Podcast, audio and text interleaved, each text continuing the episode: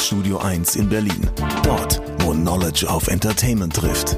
Wo sich Kulturgrößen und Szenekenner über den heißesten Scheiß austauschen. Größer als der Hype. Realer als die Realität. Genau dort steht auch ein kleines Studio 2. Und von hier kommt die neue Ausgabe von Oh Schuhen, der Sneaker Podcast mit Simon Buß und Amadeus Thüner.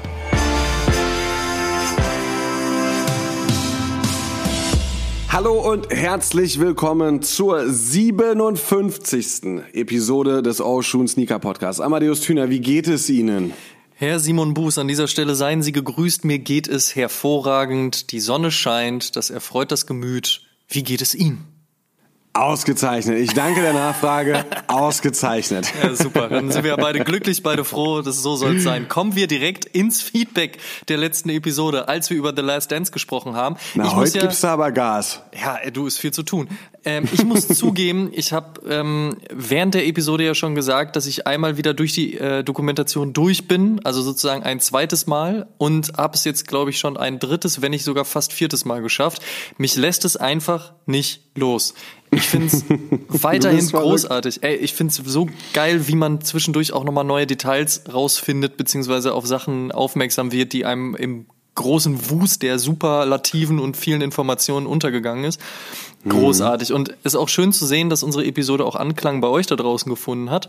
Und äh, dementsprechend kurz ein paar Worte von Menschen, die eure Freunde sind. Slatan via YouTube. Niemand. Doppelpunkt. Michael Jordan, Doppelpunkt. So I took it personal. Also, findet halt auch eben genau dieses, dieses Momentum so krass, dass eigentlich aus dem Nichts heraus Michael Jordan es immer geschafft hat, sich irgendwelche Absurditäten zusammenzubasteln und daraus halt seine Motivation zu ziehen, den Gegner im Grund im Boden zu spielen. Er sagt außerdem, also Kobe Bryant jetzt als Top 3 NBA-Spieler aller Zeiten findet er persönlich übertrieben. Für ihn ist in Kobe Bryant in der Top 10 auf jeden Fall safe, aber Top 3 wäre bei ihm Kareem Abdul-Jabbar. Und er mutmaßt auch, wahrscheinlich zu Recht, dass Adidas bestimmt heute noch ein wenig trauert, ob der Geschichte, dass äh, Kobe Bryant dann von Adidas eben zu Nike gegangen ist. Manfred von Koriander hat via Instagram, via Instagram geschrieben, ähm, da er gerade mit seiner Freundin Lost nochmal schaut, hat er deine Antwort, Simon, auf die Frage nach den Zeitsprüngen in The Last Dance so gefühlt. Also er konnte es direkt nachvollziehen, beziehungsweise er hat es auch komplett verstanden, dass diese Zeitsprünge durchaus etwas sind, was wir beide auch, nicht nur du, gut finden und ähm, ne, durch Lost geschult, wo es ja da auch um sehr viele Zeitsprünge geht, wäre es auch komisch, wenn das nicht der Fall gewesen wäre. Und zu guter Letzt ein Statement und zwar von Jabo.76 via Instagram. Ich habe euch beim Bartputzen gehört, da ihr und diese Folge richtig gut wart, konnte ich mit beidem einfach nicht aufhören. Das Bart glänzt und die Frau freut's. Für mich eine der besten Folgen seit langem. Das freut uns. Vielen lieben Dank. Dankeschön. Mensch, das geht runter wie Öl und damit kommen wir zur allseits beliebten und äh, immer am Beginn der Episode liegenden What's on my feed today Hashtag WOMFT. Amadeus, was hattest du heute am Fuß? Was hast du getragen? Ich habe heute mehr Schuhwechsel hinter mich gebracht als Ich Mariah auch! Carey Outfitwechsel auf Bühnen. Also Unfassbar, ich auch. ich fange mit folgendem an. Du bist ja ganz aufgeregt. Ja, ein bisschen. Mal gespannt. Also pass auf. Gestartet in den Tag bin ich mit den besten Hausschuhen dieser Welt. Die sind von Muji. Mit diesen habe ich mich dann zu meinem Schuhregal bewegt und mir einen Nike Outer City 2016 rausgeholt, denn das ist mein Good-to-Go-Schuh, wenn es auf den Freiplatz geht. Auf dem war ich dann heute Morgen schon um kurz nach sieben und habe ein paar Körbe geworfen und hatte ehrlich gesagt gehofft, dass das Einzige, was mich begleitet, so ein bisschen das Vogelgezwitscher und so ein bisschen, ja, Sonnenaufgang ist jetzt übertrieben, also ist ja schon ein bisschen früher, aber auf jeden Fall das schöne Wetter und Vogelgezwitscher wäre, aber ich war, glaube ich, nicht mal zehn Minuten alleine auf dem Platz. Dann kam schon der nächste, ein ähm, Herr, Herr mittleren Alters, würde ich behaupten, der ganz äh, wild mit seinem Springseil durch die Gegend lief. Das, also so, so der, also die Dinger habe ich auch noch nicht gesehen. Also äh, Seilspringen in allen Ehren mache ich ja auch sehr gerne, ist ja eine meiner liebsten Cardio-Übungen. Aber das, was der veranstaltet hat, grenzt ein bisschen an Zirkus. Ähm, Zirkus-Action. Das war durchaus absurd, äh, aber auch ganz spannend. Und dann hat es auch nicht mehr ganz so lange gedauert, bis noch zwei, drei andere Leute dabei waren. Hat er so versucht, ein bisschen Abstand zu halten, mal wieder ein paar Körbe zu werfen, ähm, danach noch so ein paar Liegestützen, ein paar Klimmzüge, wie sich das gehört, ne, hier. Und äh, dann hatte das ähm, auch einen wunderbaren Start in den Tag. Und danach, als ich dann wieder zu Hause war, unter der Dusche war und mich dann angezogen habe, hatte ich den Jordan 1 Ying und Yang andere nennen ihn oder kennen ihn unter dem Namen Essential und zwar den schwarzen, also den Ying und Yang Black, hatte ich dann am Fuß. Ein ganz easy klassischer Jordan 1, der aber perfekt zum Rest meines Outfits gepasst hat. Und dann und man merkt, also ich habe bisher schon einen sehr langen Tag gehabt, beziehungsweise früh angefangen, deswegen konnte ich auch so häufig wechseln. Und dann irgendwann habe ich mich ähm, einfach nur auf den Balkon gesetzt, beziehungsweise gelegt. Und da hatte ich dann Jordan Slides am Fuß. So, Vier Paar heute. Ich sag Mensch, ja, mehr, guck mal an. mehr ging nicht. Und bei dir? Wenn du dich mal ein bisschen anstrengen würdest, würde schon mehr gehen, Amadeus. Ne? Also da musst du der Wahrheit auch mal ins Auge blicken. Ja, aber ob es dann auch wirklich notwendig ist, ist ja die andere Frage. Wie war es bei dir? Was hattest du am Fuß? Äh, ich hatte heute, also ich fange andersrum an. Ich habe gerade äh, ein graues Paar Schuhe in Aussicht, New Balance 327 Grey, äh, den ich äh, so noch nicht bekommen habe, aber ich schiele da gerade in diversen Richtungen auf diesen Schuh und hoffe, ihn bald tragen zu können. Und bis das soweit ist, bin ich heute Morgen erstmal nicht in einen grauen Schuh geschlüpft der Marke äh, mit dem N, sondern in einen äh, Puma Becker OG. Aber Aha. jetzt kommt der Twist. Okay. Made in Italy Triple Black.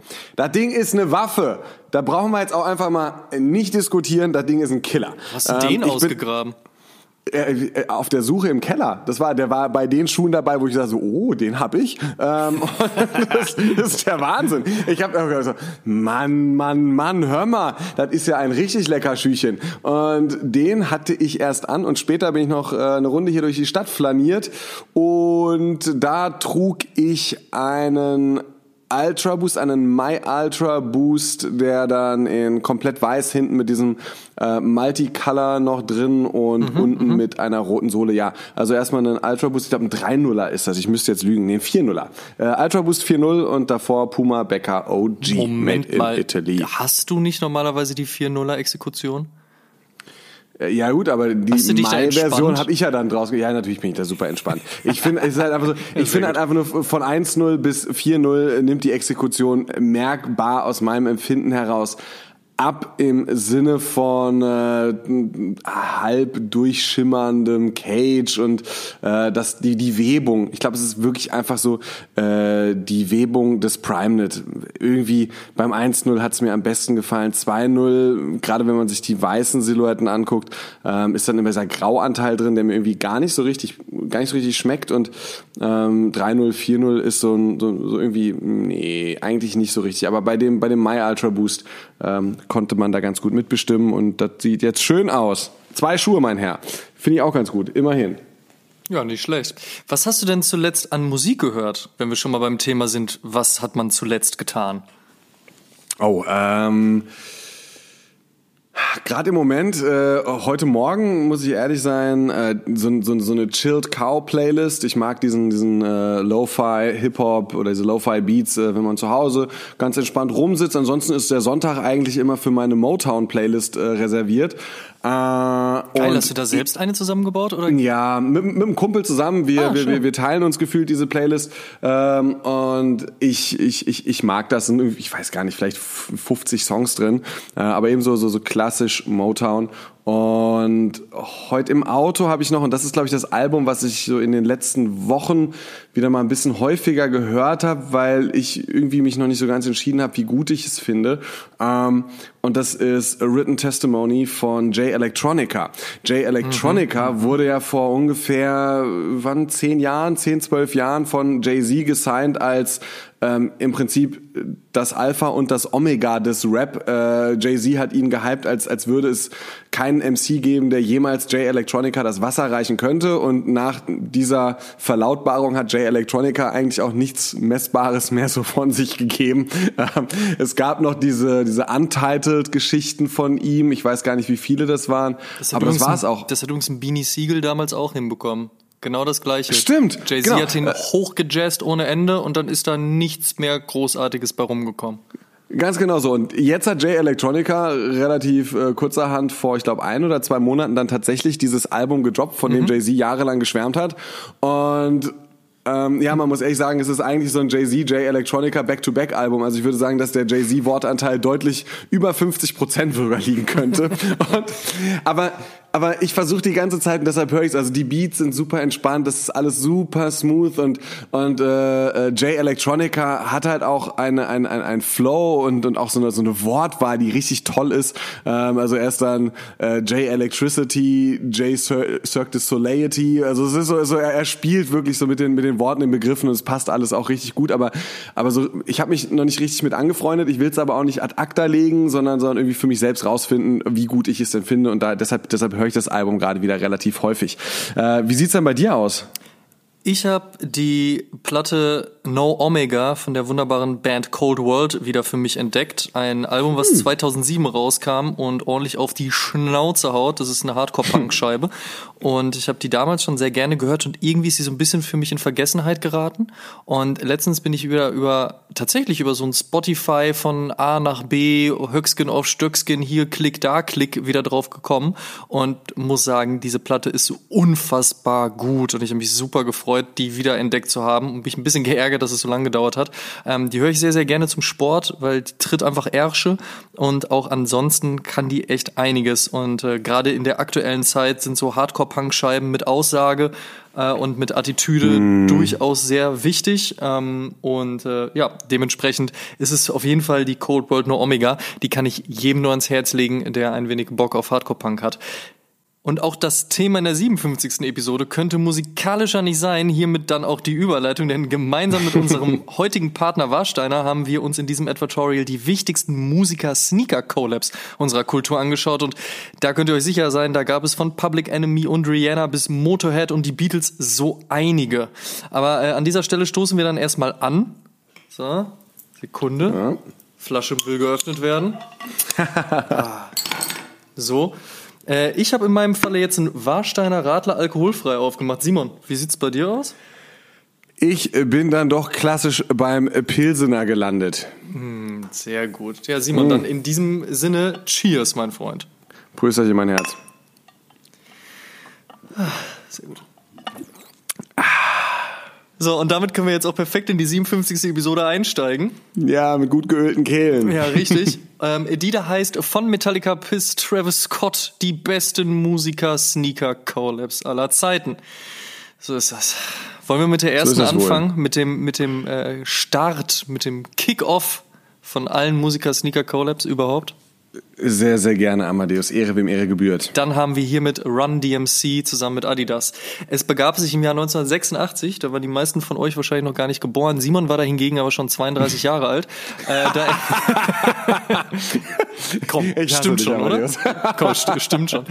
Äh, auf jeden Fall erschien im Jahr 1986 ein Song namens My Adidas. Was witzig ist übrigens, Amerikaner können sich ja einfach nicht angewöhnen, ähm, anders, äh, anderssprachige Namen auch richtig auszusprechen. Die sagen ja auch Porsche statt Porsche oder halt Adidas statt Adidas. Anyway, My Adidas kam 86 halt raus, ähm, stammt vom dritten Album Raising Hell und ähm, im Rahmen dessen gaben Run DMC ein Konzert im Madison Square Garden.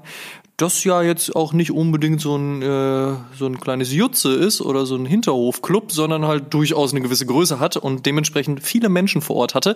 Ähm, ihr, naja, wie, wie nennt man es, Manager oder Teil des Managements hatte sich aber damals schon gedacht, so, hey Mensch, wenn äh, Run DMC so einen Song haben, warum sollen wir nicht die Brand eigentlich einladen? Also Run DMC haben diesen Song ja gemacht mit dem Gedanken daran, dass sie diesen Song halt toll finden werden, beziehungsweise Adidas toll finden, aber mhm. sicherlich auch so ein bisschen im Hinterkopf hatten, ja, könnte, könnte ja was bei rumkommen. Ich meine, wir sind recht erfolgreich gerade, läuft ganz gut, Russell Simmons macht seinen Job so, ne, und äh, generell funktioniert das alles gerade ganz gut, why not? Lange Rede, kurzer Sinn. Ein Adidas Executive wurde eingeladen und sah dann halt, wie das gesamte Publikum ihre Adidas-Schuhe vom Fuß nahmen und in die Luft hielten, als der Song My Adidas lief. Und dann gab's halt noch so einen kleinen Sprech dahinter von wegen so, gebt uns mal einen 1 Millionen US-Dollar-Deal. Das hat Adidas tatsächlich auch getan und dementsprechend den allerersten Deal mit einem Musiker, beziehungsweise in dem Fall mit einer Band, einer Rap Combo unterzeichnet, was halt einfach krass Wellen geschlagen hat. Und äh, natürlich aber auch perfekt in diese Zeit passte. Rap war Mitte der 80er Jahre plötzlich groß, plötzlich irgendwo auch Massenphänomen. Jeder hat darüber gesprochen. Es gab zig Breakdancer, DJs, Graffiti, Rapper und halt eben dementsprechend auch sehr viele erfolgreiche Musiker. Und äh, da passt es natürlich ganz gut, dass die Brand aus Herzogenaurach sich gedacht hat, so Mensch, warum eigentlich nicht? Vor allen Dingen bei dieser Steilvorlage, die da halt eben schon diesen Song mitnimmt. Also wären sie auch recht blöd gewesen, wenn sie das nicht genutzt hätten, muss ich sagen.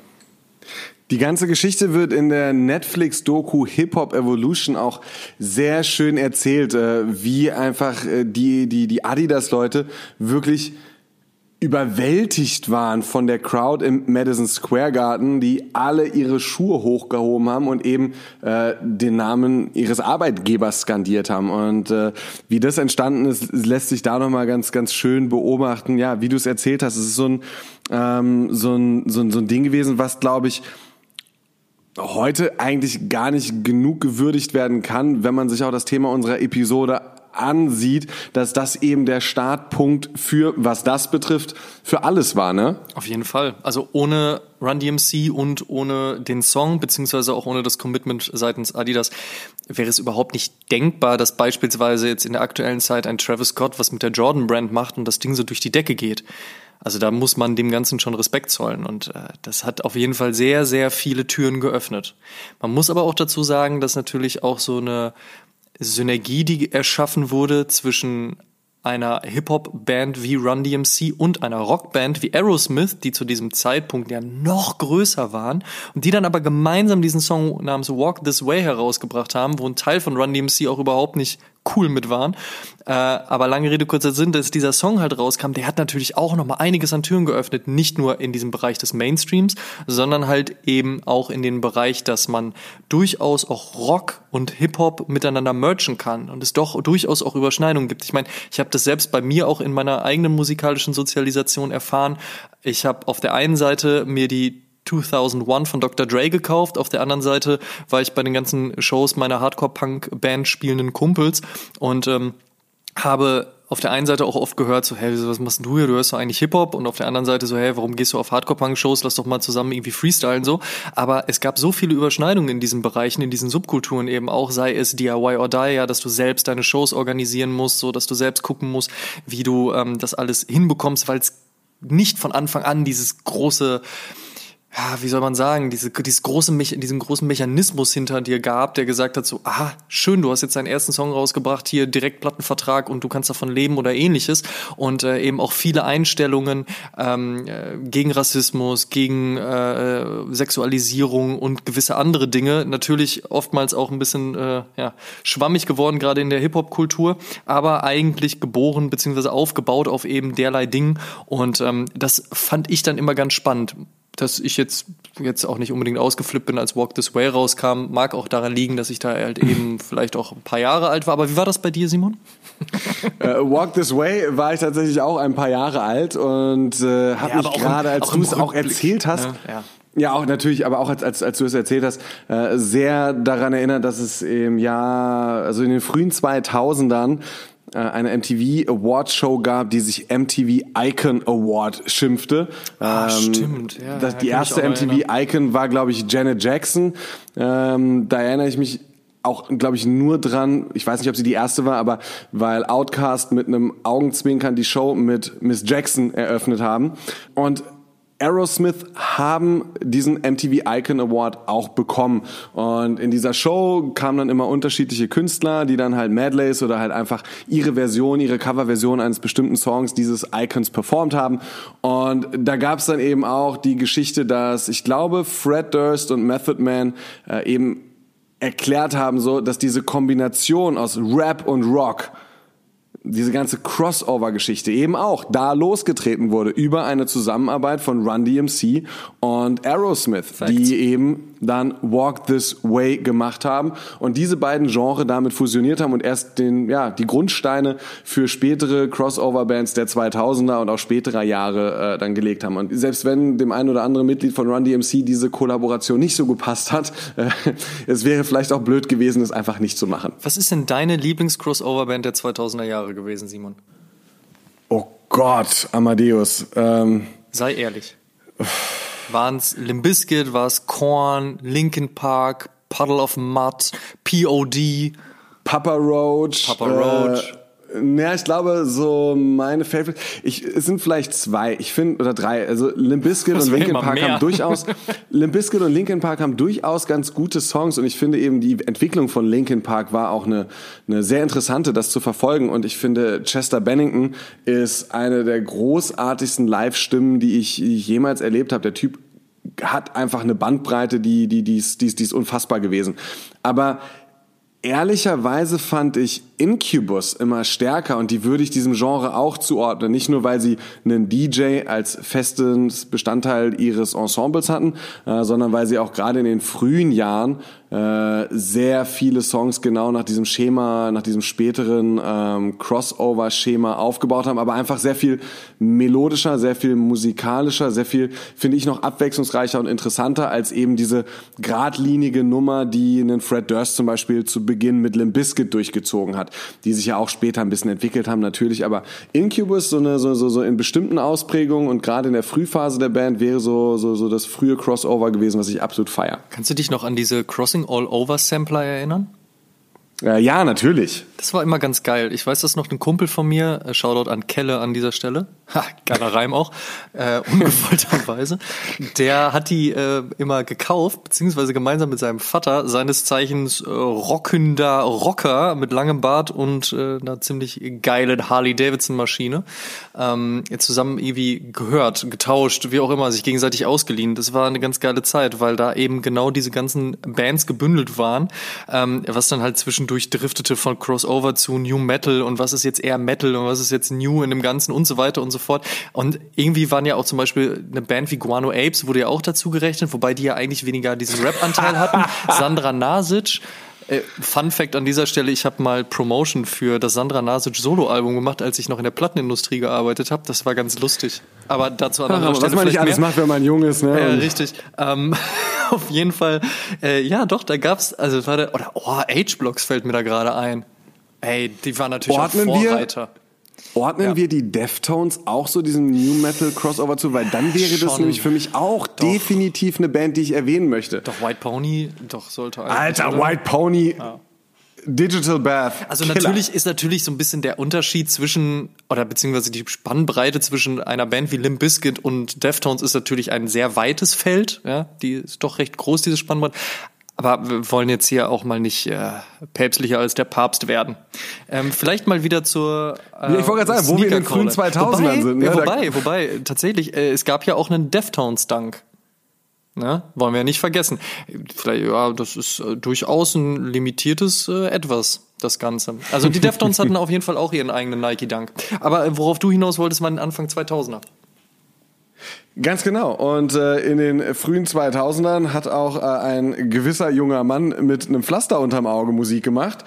Und äh, das war so eine, so, so, eine, so eine Zeit, äh, nicht nur in der Phase, in der Nelly Musik gemacht hat, sondern auch äh, ein Jay-Z, ein äh, 50 Cent und G-Unit an den Start gekommen sind, äh, in der auch, was das Sneaker-Game betrifft, definitiv eine Weiterentwicklung stattgefunden hat, oder?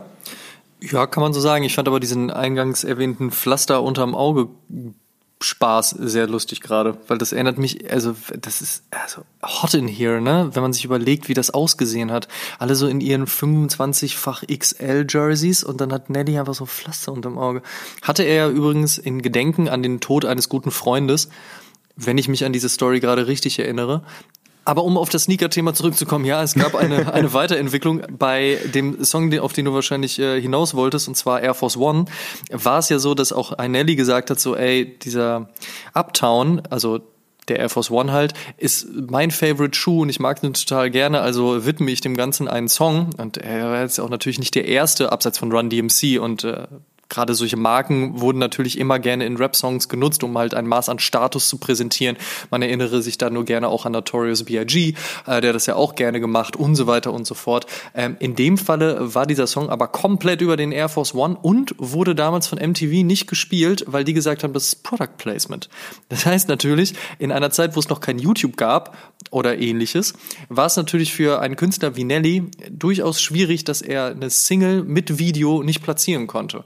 Irgendwann später erst hat äh, MTV gesagt so, okay, komm, wir sehen das irgendwie als künstlerisch an, wir lassen das durchgehen, dass man sich im Nike Headquarter in Beverton sicherlich die Hände gerieben hat, aufgrund dieser Entscheidung, äh, wäre sicherlich äh, verständlich. Ja, definitiv. Ähm, vor allem, ähm, das war auch so eine Phase, wo ein Damon Dash ja auch äh, legendär gesagt hat, so hey, jeden Tag ein neues Paar. Damit war er nicht alleine. So der Air Force One war Anfang der 2000er im amerikanischen Hip-Hop einfach nicht wegzudenken und absolut omnipräsent.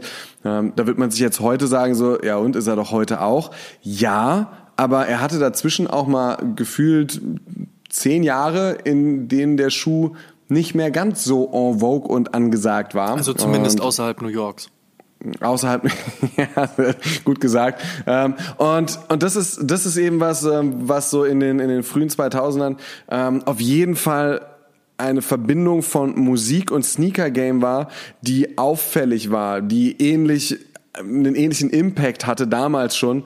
Ähm, wie eben der Song My Adidas von Run DMC, in dem Falle Air Force One von Nelly und was dafür gesorgt hat, dass in den frühen 2000ern nicht nur dicke Goldketten oder bestimmte Autos mit Flügeltüren oder äh, irgendwelchen Spinner-Rims am Auto ein Statussymbol im Hip-Hop in der Musik war, sondern eben auch die eigene Schuh-Collab beziehungsweise den eigenen Take auf einem Air Force One beziehungsweise einem anderen Modell, wo man sagen konnte All White Everything und irgendwo ist der Name von mir oder meiner Crew äh, reingelasert, draufgedrückt gedruckt ähm, und das ist super, super wichtig damals gewesen. Da ist Nike ja nicht die einzige Brand, die das hingekriegt hat, sondern insbesondere auch Reebok hat da äh, sehr viel investiert nicht nur mit Sportlern zusammenzuarbeiten. Ich meine, Reebok hatte zu dem Zeitpunkt Allen Iverson im Roster als einen Athleten, hatte aber auch gleichzeitig Shaquille O'Neal im Roster als einen zweiten Athleten. Und äh, das sind wahrscheinlich jetzt nur die beiden bekanntesten Namen, die man aufzählen konnte, äh, was Athleten und Reebok im Jahr 2000 bis 2005 betrifft. Aber und das hat Todd Krinsky, der Vice President bei Reebok im Turnschuh TV Interview vor, lasst mich nicht lügen, fünf Jahren schon gesagt so. Es war eine Phase von Reebok gewesen zu sagen, ey, wir wollen mit Rappern zusammenarbeiten. Wir sehen Rapper, wir sehen Musiker als die Athleten des 21. Jahrhunderts, wo man äh, im Jahr 85 und folgende auf Michael Jordan geguckt hat und gesagt hat, so, hey, der Schuh, wenn ich den trage, kann ich das, was er hat.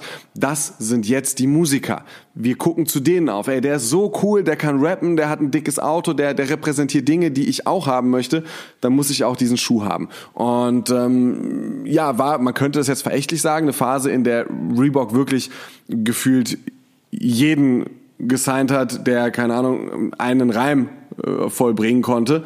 Ähm, da waren ja wirklich auch, auch ein paar, ein paar eher äh, wie hieß er nochmal? Little, Little irgendwas, nicht Little John, sondern.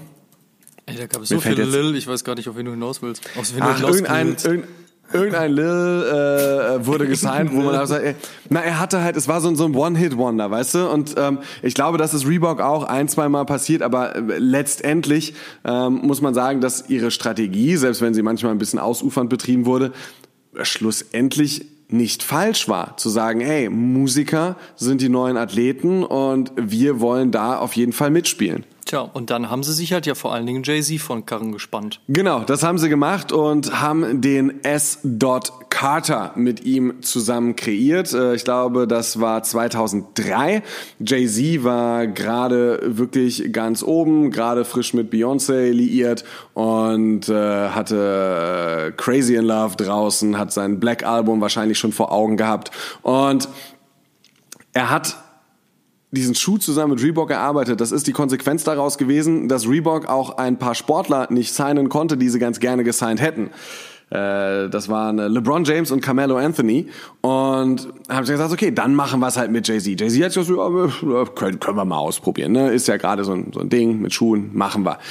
Ähm, ja, äh, der Schuh, muss man ehrlich sagen, ist...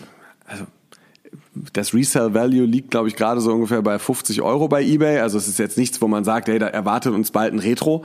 Ähm, ich würde sagen, diese Amadeus drei Jahre, vier Jahre, wie lange war es? Es war wirklich überschaubar, äh, die man da zusammen gearbeitet hat. Und vier es gab Jahre auch eigentlich, nur diesen ersten einen Aufschlag, ne? Nee, es, gab also diesen zwei. ersten Aufschlag. es gab zwei tatsächlich, ähm, die sich jetzt nicht großartig voneinander unterschieden haben, aber der erste war ziemlich laut, das hat richtig krass funktioniert. Genau. Und dann haben sie es mit dem zweiten versucht weiterzutreiben, aber das hat schon nicht mehr so ganz gut geklappt und dann äh, gab es halt sehr schnell die G-Unit 50 Cent Geschichte.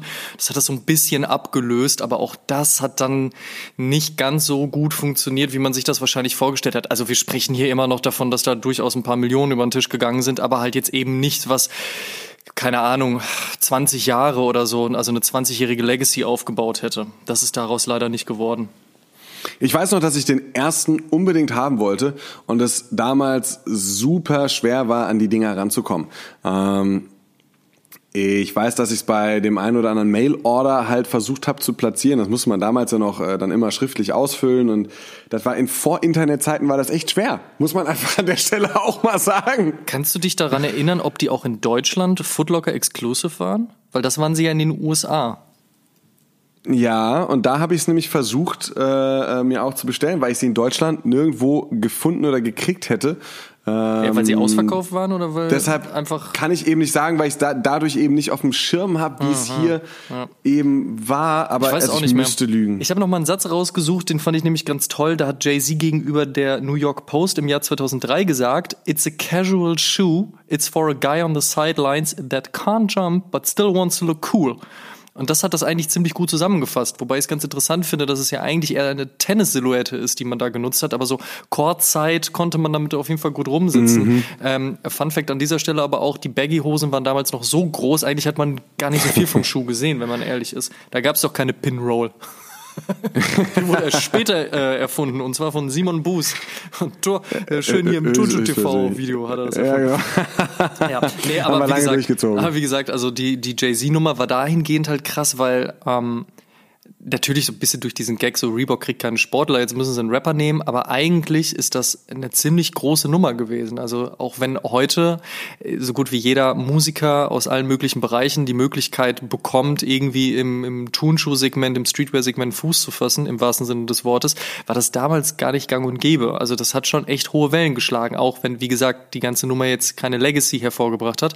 Aber interessant auch, dass jetzt vor so ein, zwei, drei Jahren so ein bisschen auch der Trend dahin ging, ähm, zu versuchen, diesen Schuh wieder zu kriegen, gerade auch was die G-Unit-Geschichte anbelangt. Und ähm, die Skatebrand äh, Bronze 56 hat das ja gemacht. Die haben sich diesen G-Unit-Schuh ja ein bisschen als Vorbild ihrer eigenen Collab mit Reebok herangeholt.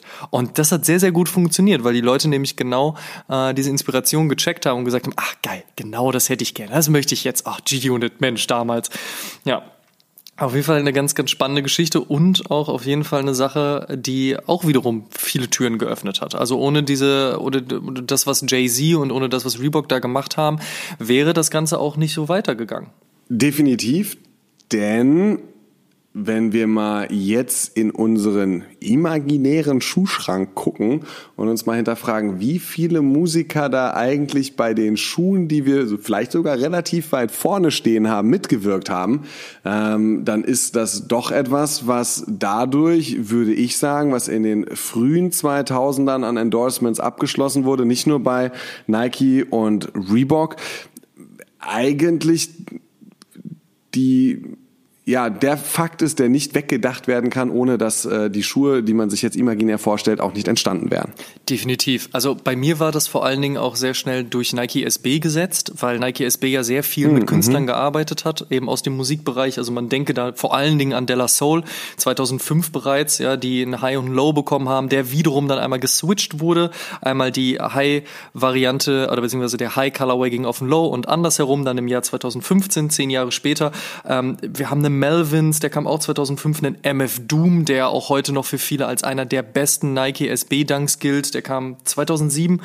Ähm, Dinosaur Junior, ja, um da auch mal eine Rockband rauszuholen, die haben auch 2007 einen Schuh bekommen und ähm, gut, ganz, ganz früh gab es ja auch noch mal so einen ganz ominösen Wu-Tang-Clan-Dank.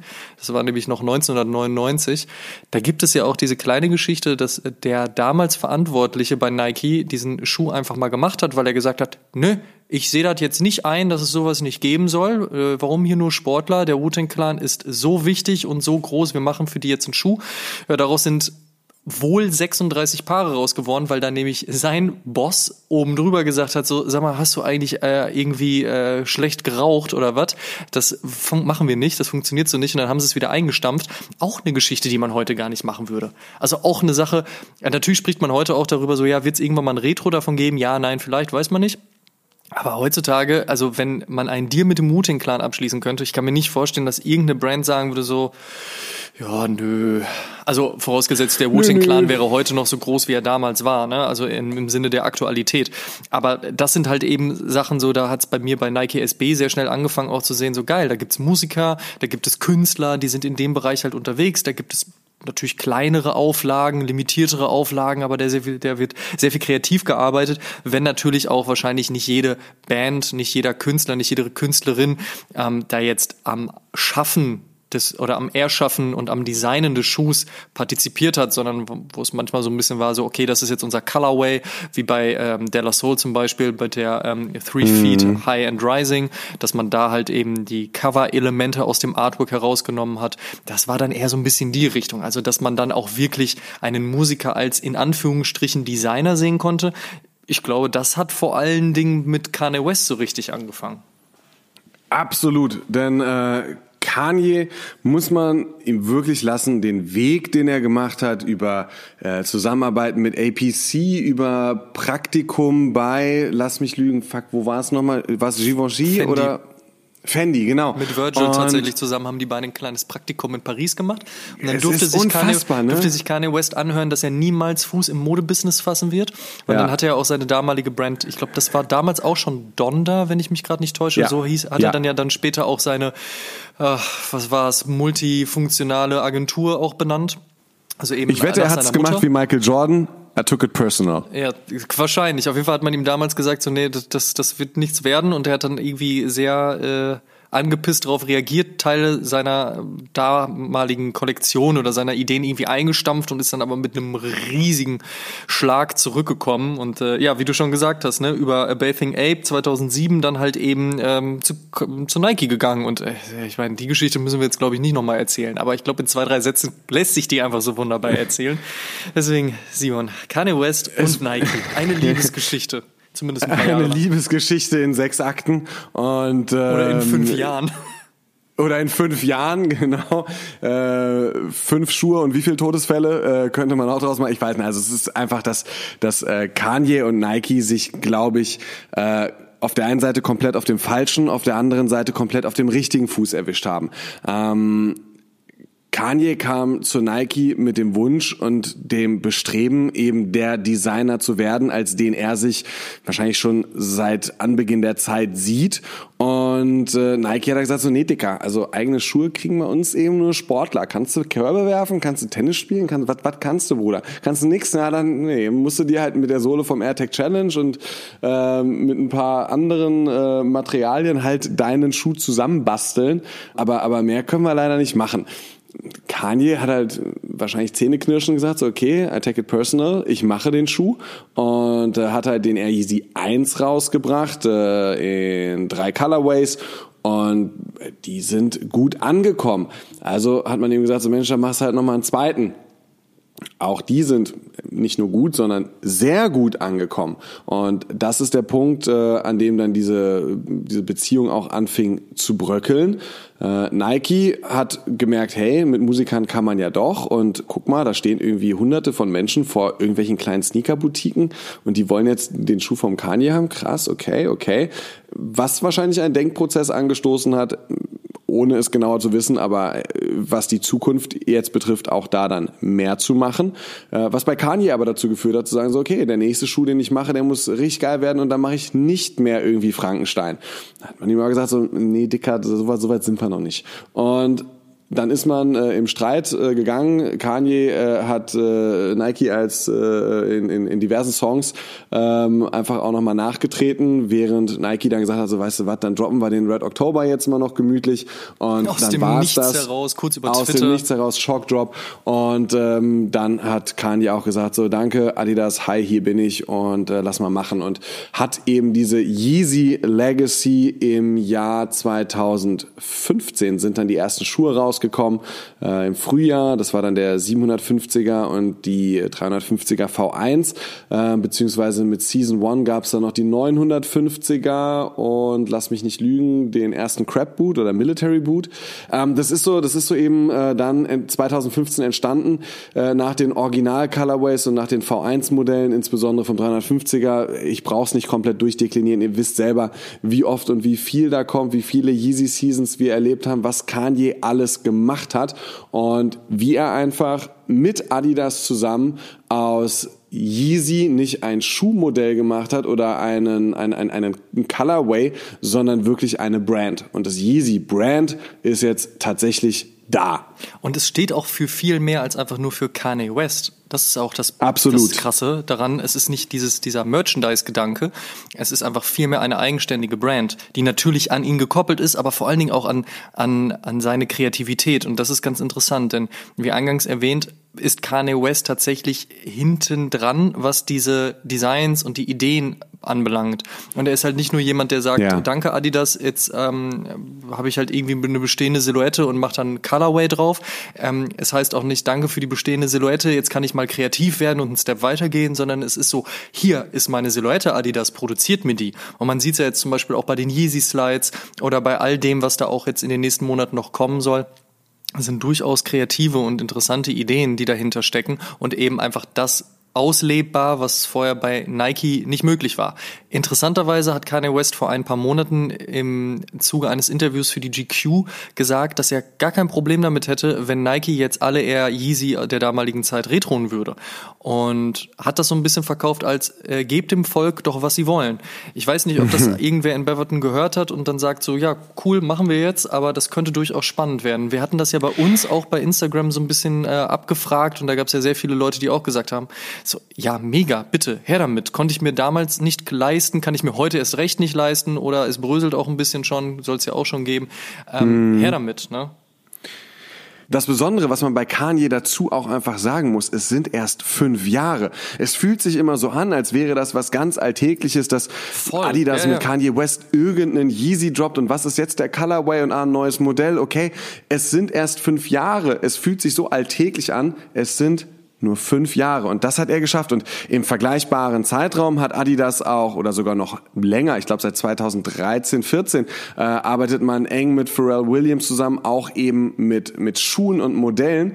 Ähm, Adidas hat einige andere Musiker, die durchaus auch auf, auf, auf der musikalischen Ebene als kreativ bis bahnbrechend gelten dürfen, von Childish Gambino über Pusha T ähm, bis hin zu, wen haben wir da noch? Pharrell Williams habe ich ja gerade schon genannt. Beyoncé. Ähm, Beyoncé zusammengearbeitet und ich muss ehrlich sagen, von denen hat keiner den Impact gehabt auf die Sneaker- und Streetwear-Welt aus meinem Empfinden mit dem, was sie da zusammen gestaltet haben, wie ein Kanye West, was eben auch nochmal verdeutlicht, wie genial oder auf was für einem eigenen Level der Typ eigentlich arbeitet, ne?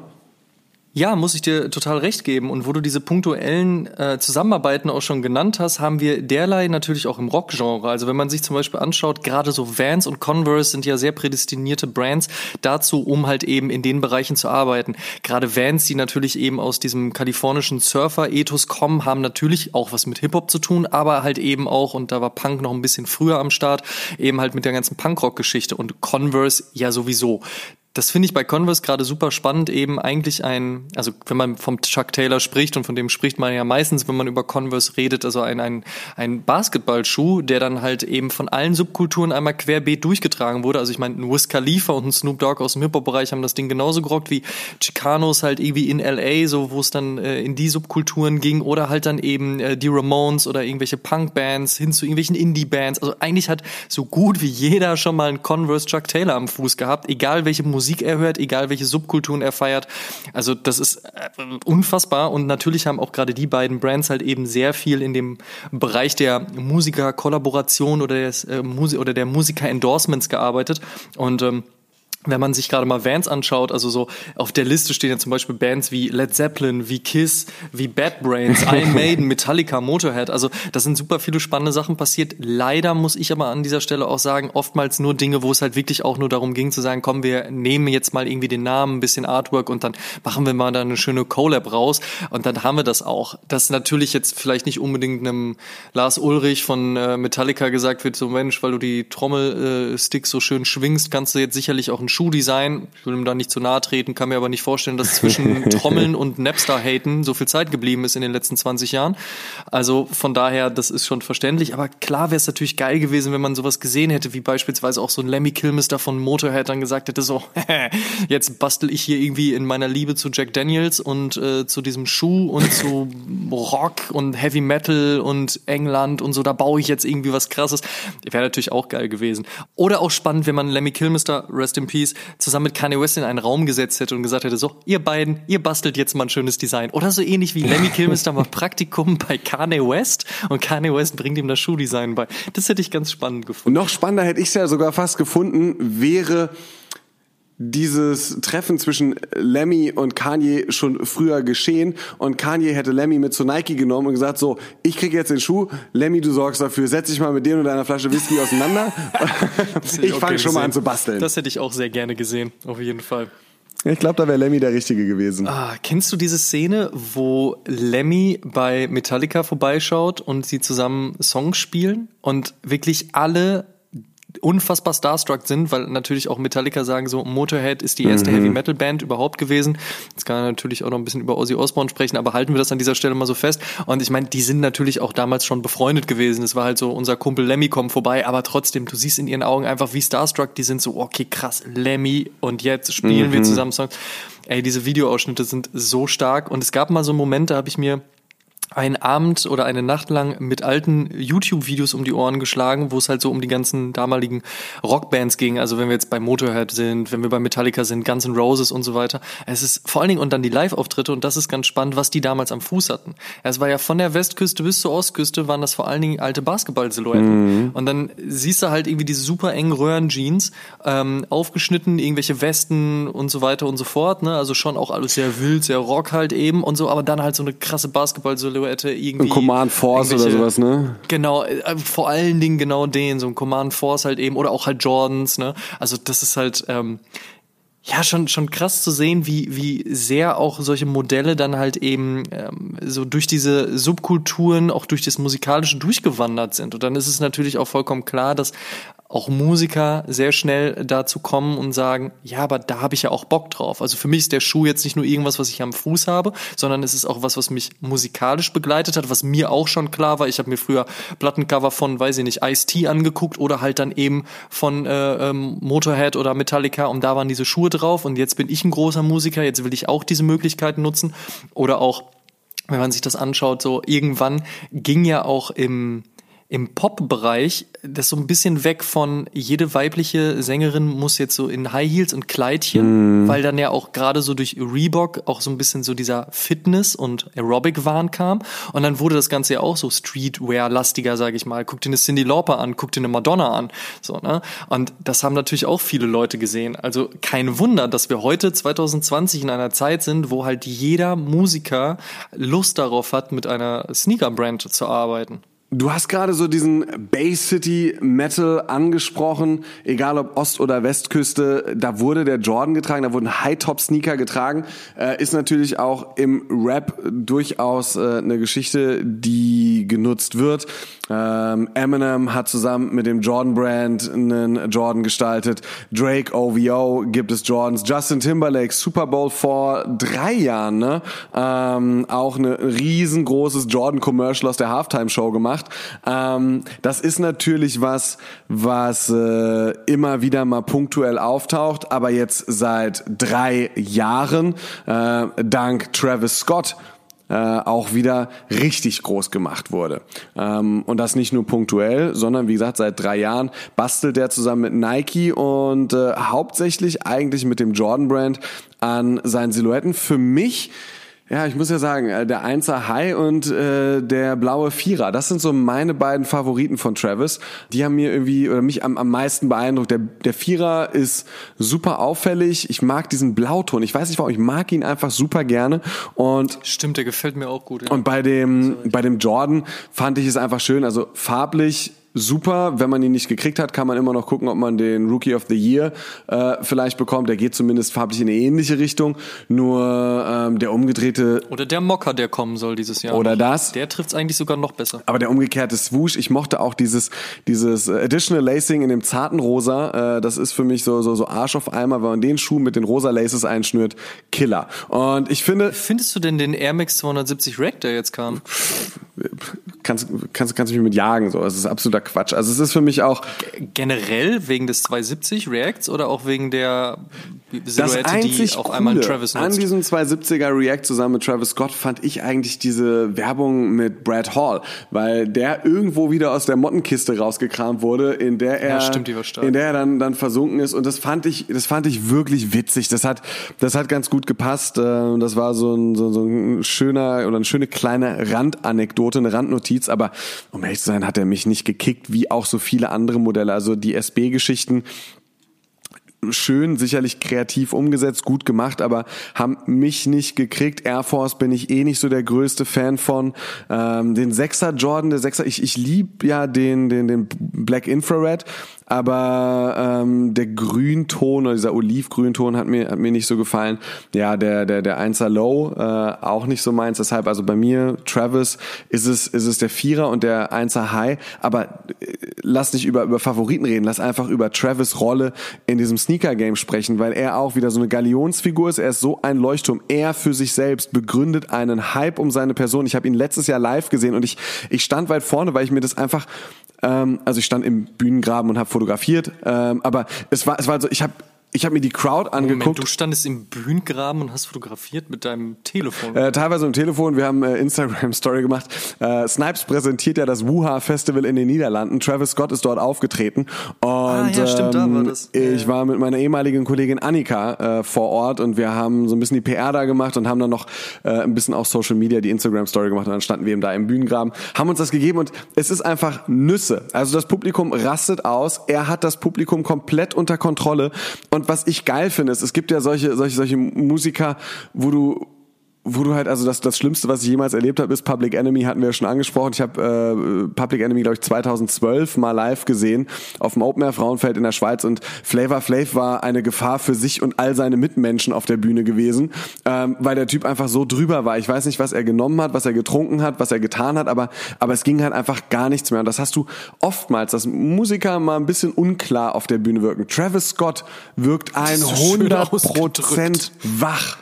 Der Typ ist, der Typ ist einfach da. Der ist in diesem Moment da. Du guckst ihm in die Augen und er ist 100 Prozent da. So, und jetzt stell dir mal vor, der wäre auf einem Reeperbahn-Festival aufgetreten. Ey, das ist Abriss. Ja. Also gerade so ein Reeperbahn-Festival, wo es so echt nur um kleine Locations geht und das alles doch recht familiär ist, so, wo es ja eigentlich sehr viel um Showcases geht, aber jemand wie Travis Scott dort live zu sehen, ähm, unser gemeinsamer guter Freund, der Casper, der Benjamin, der hat Travis Scott, jetzt muss ich lügen, äh, vor fünf Jahren, vor sechs Jahren, steinigt mich nicht, aber auf jeden Fall bei seiner ersten Show in Frankfurt gesehen, in einer saukleinen Location.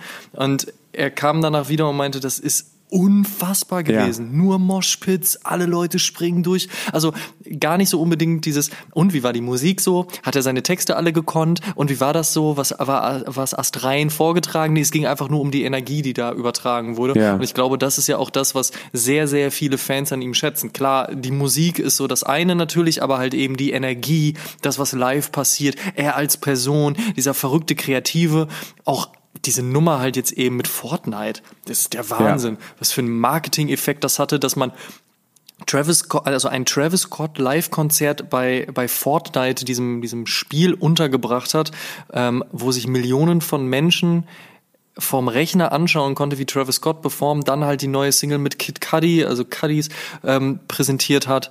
es ist, ist einfach auch super smart. Also Travis Scott ist gerade ohne Frage einer der größten Künstler, übergreifend, genreübergreifend, die wir aktuell haben. Egal, ob man es mag oder nicht. Und dieser Impact spiegelt sich eben auch anhand seiner Sneaker-Modelle. Und da ist ja wirklich alles gut gelaufen. Alles hat wunderbar funktioniert und bei allen Schuhen erschlagen sich gegenseitig die Leute. Das ist heftig. Es ist wirklich heftig. Es ist eben auch nicht dieses Sneaker-Game, wie beispielsweise so eine punktuelle Geschichte mit Pusha T bei Adidas äh, oder, oder auch äh, mit Justin Timberlake bei Nike beziehungsweise beim Jordan Brand. Ähm, die mal gut ist oder für ein, zwei Silhouetten gereicht hat und wo man sagt, so Mensch, dann mach doch einfach weiterhin Musik, das kannst du gut, da bist du richtig, aber, aber ähm, so vom Designaspekt her oder von dem, was da dann bei rumkommt, ist das, was äh, modisch gesehen aus dem Hause wegen mir Timberlake oder sonst woher kommt, halt dann doch eher leichte Kost. Und bei Travis Scott ist es eben anders. Es ist scheißegal aus meinem Empfinden heraus, ob er selber äh, im Privatjet, im Auto, im Studio oder sonst wo sitzt und diese Schuhe, äh, die Ideen ersinnt, ob er die Colorways sich aussucht, ob er alles selbst designt, selbst wenn er Leute in seinem Team hat. Und das hat ja auch ein Sean Wotherspoon damals nicht anders gemacht. Er hat das als Team-Effort gesehen und gesagt, so, ich will den bestmöglichen Schuh rausbringen. Steht mein Name drauf. Ich habe eine Möglichkeit hier. Ich hole mir die richtigen Leute zusammen und ich mache was Geiles draus. Ähm, das macht Travis Scott. Und es ist halt einfach das, was ich gut finde. So, ähm, ähm, es funktioniert. Es ist, es ist richtig gut. Man kann von dem Mann halten, was man will, und man kann von der einen oder anderen Silhouette halten, was man will. Man kann von seiner Musik halten, was man will.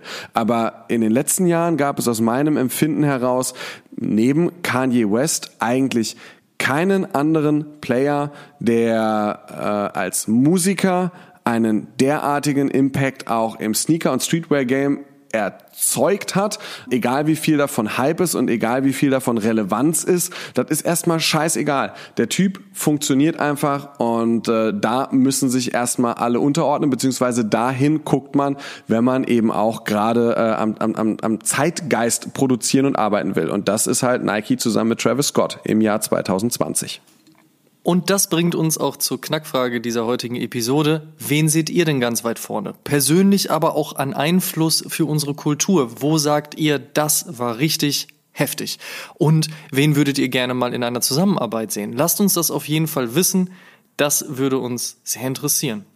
So, und äh, apropos Einfluss, Amadeus, äh, damit man sich auch schön was in die Kehle einfließen lassen kann, ihr habt ja gehört, wie geölt unsere Kehlen heute waren, verlosen wir hier in Kooperation mit Warsteiner zehn Kästen Warsteiner. Einmal zehn Kisten richtig gehört. Der oder die Gewinnerin bzw. der Gewinner bekommt zehn Kästen auf einen Schlag und dann auch noch nach Wahl. Also ihr könnt euch aussuchen, ob ein klassisches Pilsener, ob ihr lieber extra herb trinkt, das natürliche oder das alkoholfreie Radler. You decide, was ihr tun müsst, um in diesen Genuss zu kommen, folgt Warsteiner und uns, also äh, Oshun Podcast auf Instagram. Das tut ihr unter instagram.com slash Warsteiner und instagram.com slash Oshun Podcast und teilt diese Episode in eurer Instagram Story. Verlinkt sowohl uns als auch Warsteiner, damit wir euch dann auch sehen können. Das wäre sehr schön und das war's auch schon. Ähm, die Verlosung für die 10 Kisten Bier läuft von der Veröffentlichung dieser Episode Episode an, also ihr wisst, Sonntag 12 Uhr, bis zur Aufzeichnung der nächsten Episode, ähm, was ihr dann ja immer via Instagram Stories von uns mitbekommt. Äh, der Gewinner bzw. die Gewinnerin wird dann im Zufallsprinzip ermittelt und von uns ähm, über dann einen möglichen Kontaktweg auch kontaktiert und über diesen Gewinn benachrichtigt. Eure Daten werden natürlich nur im Rahmen dieser Verlosung erhoben. Mitmachen kann jeder, der älter als 18 ist. Der Rechtsweg ist ausgeschlossen und wir möchten äh, natürlich auch auf den maßvollen Genuss von Alkohol hinweisen. Kennt eure Grenzen und übertreibt es nicht. Viel Glück und damit Cheers und Vielen Dank, dass ihr bei der 57. Episode mit dabei wart. Ihr könnt alle Episoden wie gewohnt kostenlos auf Spotify, Apple Podcasts, Deezer, Google Podcasts, YouTube, Podigy und bei allen anderen Streamingdiensten hören. Und wir würden uns natürlich sehr freuen, wenn ihr Oshun dort abonniert, wo ihr Podcasts am liebsten hört. Schaut auch auf Facebook und Instagram.com slash Oshun Podcast und auch bei unserem Kumpel Sneaky Berlin vorbei und interagiert mit uns und der Community. Sehr freuen wir uns auch über fünf Sterne und eine positive Bewertung bei Apple Podcasts. Und ein Shoutout würden wir gerne mit euch teilen. Piu, piu. Marvos schrieb erst vor wenigen Wochen, absolut zu empfehlen. Die Vorfreude auf jede einzelne Folge ist stets groß. Simon und Amadeus bringen beide großes Wissen als auch eine große Liebe zu Schuhen mit. Egal ob Newcomer oder jahrelang dabei, dieser Podcast ist spitze. Dafür vielen lieben Dank, das freut uns sehr. Tut uns einen Gefallen und supportet den Podcast und erzählt mindestens einem Freund oder einer Freundin, die sich für Sneaker und Streetwear interessiert von uns. Show some love. Dankeschön und wir hören uns in der nächsten Episode wieder. Bis dahin, macht's gut. Tschüss.